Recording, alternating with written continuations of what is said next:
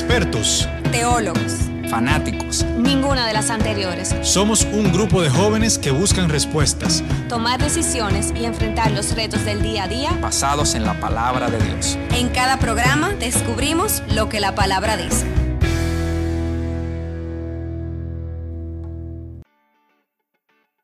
Hola a todos, ¿cómo están? Bienvenidos a un nuevo episodio junto con... De la palabra. De la palabra dice, junto con, bueno, ya la habló, con Luis Toral.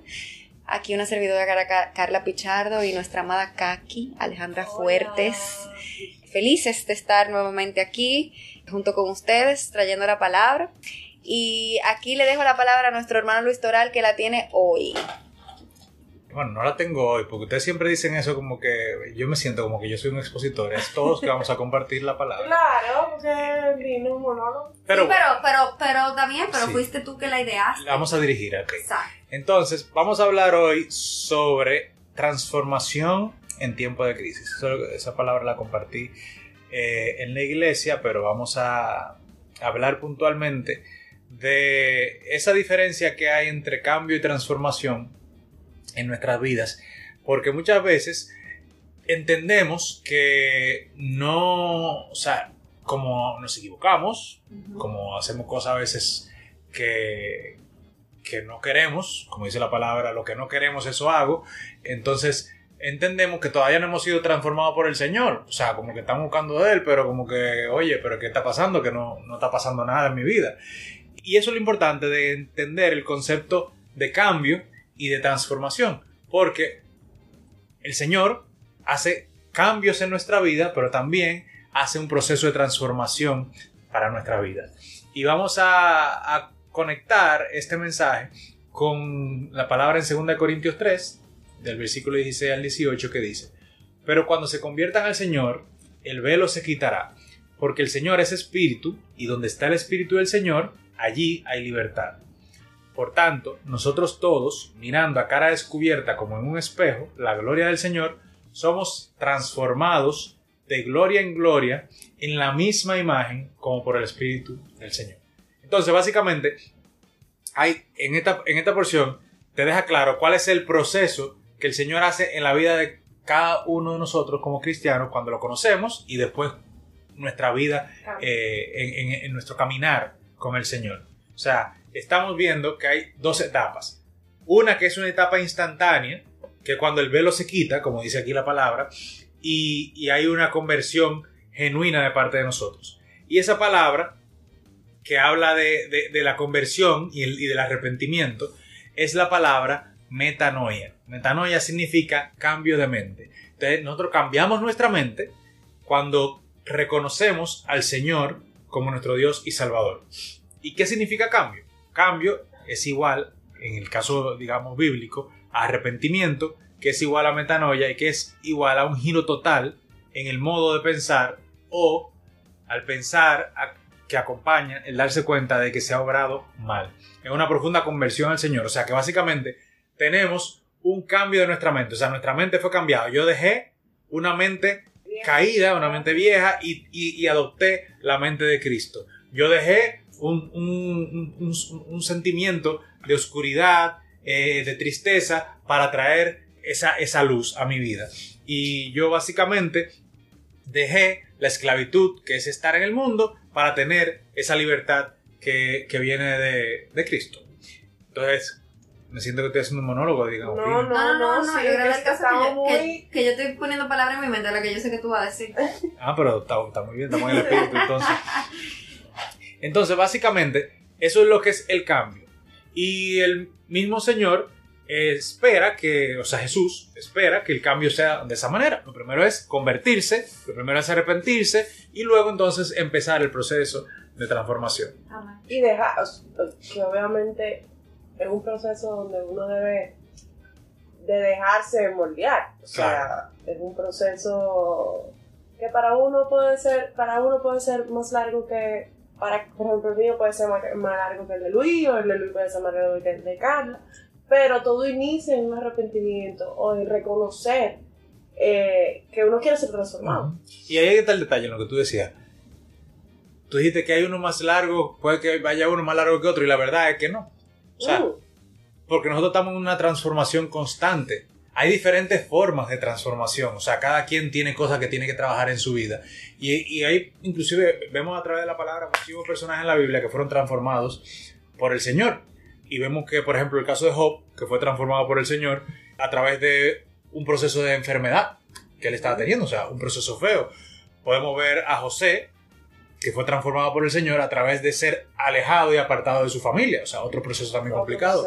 Pero también podemos ver a Salomón, que fue transformado por el Señor a través de un proceso de, de- de prosperidad, de bienestar. Algo pero, positivo, ¿no? Ajá, exacto. Entonces la, la transformación se da en cada una de nuestras vidas de una manera diferente. Pero Y eso- también, y Ajá. perdón que te interrumpa, pero también va muy de la mano con el propósito que Dios quiere cumplir con cada Claro. uno de nosotros. Claro. Porque el propósito que yo tengo aquí en la tierra no es igual que el que tú tienes ni el que Kaki tiene. Entonces tenemos que entender que no es que, como decía Kaki, no es que hay uno más largo o más corto, simplemente que hay un propósito donde nosotros vamos a ser de, de testimonio para, para otros. Claro. Entonces, eso es importante, que cuando nosotros veamos que otro, por ejemplo, que aquí no le gusta ser prosperado, ¿verdad? O sea, o que le vaya bien, o que le salgan las cosas como quieren, yo, yo lo veo como hasta esperanzador y obviamente ahí, ahí llega mi parte de la fe, que yo digo, es que me va a llegar mejor en su momento. Claro. Porque a veces la transformación, o sea, la transformación duele. Ya sea buena o no buena, ¿por qué? Porque al final es un cambio. Sí. Claro. Pero lo que tenemos que entender que Dios es bueno. Y Dios es fiel y Dios quiere lo mejor para nosotros. Dios es nuestro amigo. Ujú. Y, y ahí Él va, lo que Él está haciendo con nosotros, lo que Él está haciendo con nosotros, va a transformar nuestra vida para su propósito, para Él usarnos de la forma correcta, para la persona que nosotros va- vayamos a tener alrededor, que nosotros vamos a impactar. Y Sí. lo que no mencionó, eh, o sea, me llamó mucho la atención porque a veces entendemos que una transformación va a venir en un proceso, como dije ahorita, lamentable. Vamos a decirlo así, lamentable porque no es Ujú. positivo. Y mentira. O sea, también hay los casos, y son evidentes, que pueden ser transformados por algo muy bueno que, te pasa, que, que le pasa a esa persona y que esa persona obviamente en ese proceso, que no es un proceso, como decir, en esa bendición, Sí. es probada y es confrontada. O sea, porque Sí. a veces como que nos quedamos, no, porque pasó eso, porque pasó por un duelo, pasó por una enfermedad, pasó por una pérdida. Ujú. Pero hay los casos en que Dios te sorprende y es de otra forma, porque Sí. así Él lo quiere. Sí, y entonces, para por lo menos resumir un poquito, porque ustedes ya lo han venido diciendo todo antes de, Ah, pero que- tan inteligente. Sí, antes de que sigamos. Pero, por ejemplo, de, de- de esa, en, en esa porción que, que leímos de Corintios, que habla y usa la palabra transformado, tra- eh, somos transformados, esa palabra viene del griego metamorfosis. Y la metamorfosis, eh, aparte de la, hablamos de metanoia primero, ¿no? La metanoia es cambio de mente. Y la metamorfosis es una mudanza que hace alguien o algo de un estado a otro. O sea, metanoia es cambio de mente, la metamorfosis es cambio de forma. Entonces, fuimos cambiados De de nuestra mente, de nuestra alma, fue transformada porque conocimos al Señor y entonces ahora entramos en ese proceso de cambio de forma de qué? Nuestro cuerpo, que es un cuerpo que está lleno de pecado, que es un cuerpo que vino de hacer todo lo que hizo, que está acostumbrado a todo ese tipo de cosas y no tiene esa relación con el espíritu. Entonces, a través de la conversión de nuestra alma empieza la transformación de nuestro cuerpo. Señores, y perdón que le interrumpa, pero es, un paréntesis. Es increíble. Así mismo cuando la gente dice, ay, pero tú te enamorada, tú tienes un glow diferente. Señores, es impresionante cuando uno está en las cosas de Cristo. ah, Hay, hay, hay, hay, Es hay- hay que se le evidente. llama un glow diferente. Que dicen, ay, tú te ves más joven, Sí. te ves más rejuvenecida, te ves más tranquila. Señores, hay que, esa es la parte de la transformación que ahorita hablamos. Y ahí está el detalle, en ese punto que dice Carla, está el detalle de lo que no entendemos muchas veces de la transformación. Eso te dice una persona que te ve de fuera, que tal vez no comparte contigo en el día a día muchas veces. Sin embargo, nosotros no, nos- no nos estamos dando cuenta que hemos sido transformados muchas veces por el Señor. Eso es como cuando tú tienes mucho tiempo sin ver a una persona y de repente tú dices di que eso mismo, o sea, wow, pero te veo como diferente, te veo como, eh, a veces uno hasta lo dice por el físico, te veo más, más gordito, te veo más flaquito, te veo con no sé qué, y tú tal vez te estás viendo todos los días y te estás viendo de la misma manera, o sea, tú no te estás viendo diferente, sin embargo, hay una transformación que se está dando en ti, aunque sea imperceptible a los ojos tuyos por, el- por lo que tú estás viviendo en tu alrededor día tras día. Asimismo, el Señor va transformando nuestras vidas cuando estamos caminando con Él, cuando- cada vez que vamos a la iglesia, cada vez que adoramos, cada vez que hacemos cualquier cosa para Él, estamos siendo transformados, aunque no nos demos cuenta, y estamos, eh, como quien dice, emitiendo de adentro hacia afuera esa transformación que el Señor ha hecho en nuestras vidas. Pero, ¿qué pasa cuando llegan los problemas? ¿Qué pasa cuando llega la crisis? ¿Qué pasa cuando, cuando hay situaciones como la que acabamos, que aquí mencionaba hace un momento, que se pueden dar en nuestras vidas? Muchas veces el Señor las permite para crear o llevarnos a un nuevo nivel, porque todo proceso de crisis trae consigo un proceso de transformación, pero asimismo trae consigo un proceso de bendición cuando se trata de cosas que vienen de parte del Señor. Y el Señor siempre va a usarlas para bien.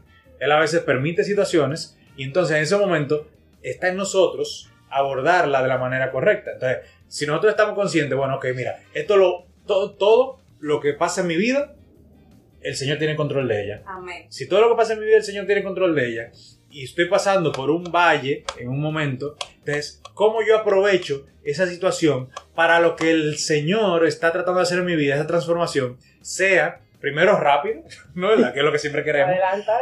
Y segundo, que sea para poder entonces yo seguir caminando bajo la voluntad de Dios. Porque muchas veces hay casos en que el Señor quiere usar una situación para transformarnos y nosotros lo que queremos es entonces huir de la situación. Pero cuando vimos la situación, lo que pasa es que la consecuencia de nosotros no estar caminando, Alarga los tiempos. ta- estamos alargando el tiempo, tal vez, está- tal vez el Señor no está dando... Retrasando un- la bendición. y- o el Señor no está dando una pruebita pequeñita para que tú la superes y para que tú sigas creciendo.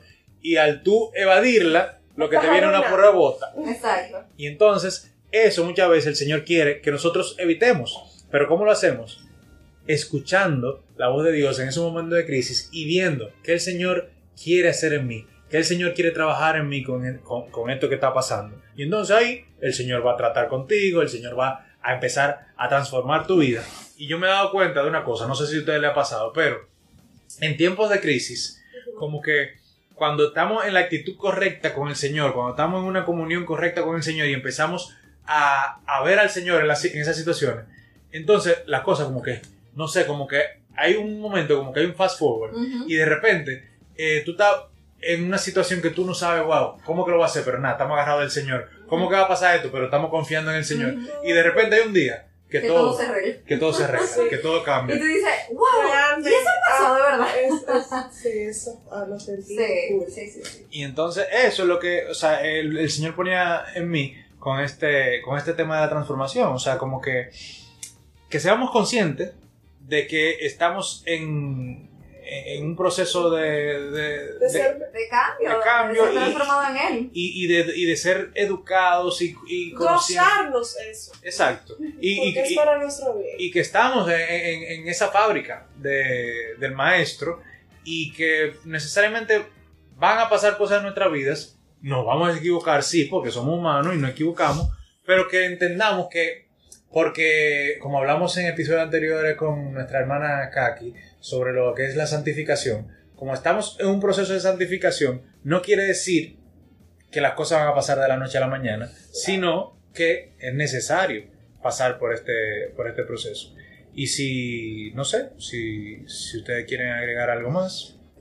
No, yo creo que aquí los tres hemos pasado por esa fábrica, eso no nos quita que pasaremos en otro momento, porque obviamente, como Luis hizo, Luis dijo, vivimos una constante transformación, porque lo que aspiramos también es llegar a, a, a ser muy parecido a Papá Dios, a llegar a esa casi perfección. Por ende, siempre vamos a estar eh, pasando por esa fabriquita. Yo lo que entiendo es que hay que gozarse, obviamente, a veces no, obviamente no es que vamos a tener ese ánimo, ¿verdad? Para, para gozarnos, pero es tener esa esperanza, esa certeza, esa fe de que estamos pasando por un proceso y que estamos agarrados Papá Dios y que todo tiene un propósito.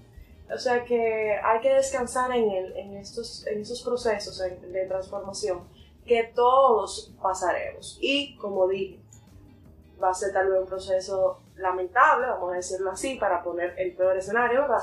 Como también puede ser un proceso de mucha bendición y, y en ese momento haya una confrontación y un encuentro con Papá Dios, que es lo que él anda buscando, porque ese fue el propósito por el cual él te pasó por ese, proceso. Sí, no, y, y, y en, y ahí como que en el mismo proceso de, de uno santificarse, me metí en el otro tema de nuevo, pero en el mismo proceso de uno santificarse, uno se encuentra con situaciones, inclusive, porque no- a veces cuando hablamos de crisis pensamos en tragedia, Sí, pero uno se presenta con situaciones de cosas que, que el Señor ha puesto en tu corazón que dejes, o que el Señor ha puesto en tu corazón que hagas, y, y tú te encuentras con una crisis, o sea, una crisis, eh, digamos, interna de cómo lo voy a, a- a abordar esto, cómo lo voy a lograr, cómo voy a, a, salir victorioso de esto, porque yo quiero, o sea, ya yo conocí al Señor, yo quiero hacer la cosa bien, pero tal vez me puedo equivocar, puedo fallar, puedo estar cruzando por, digamos, por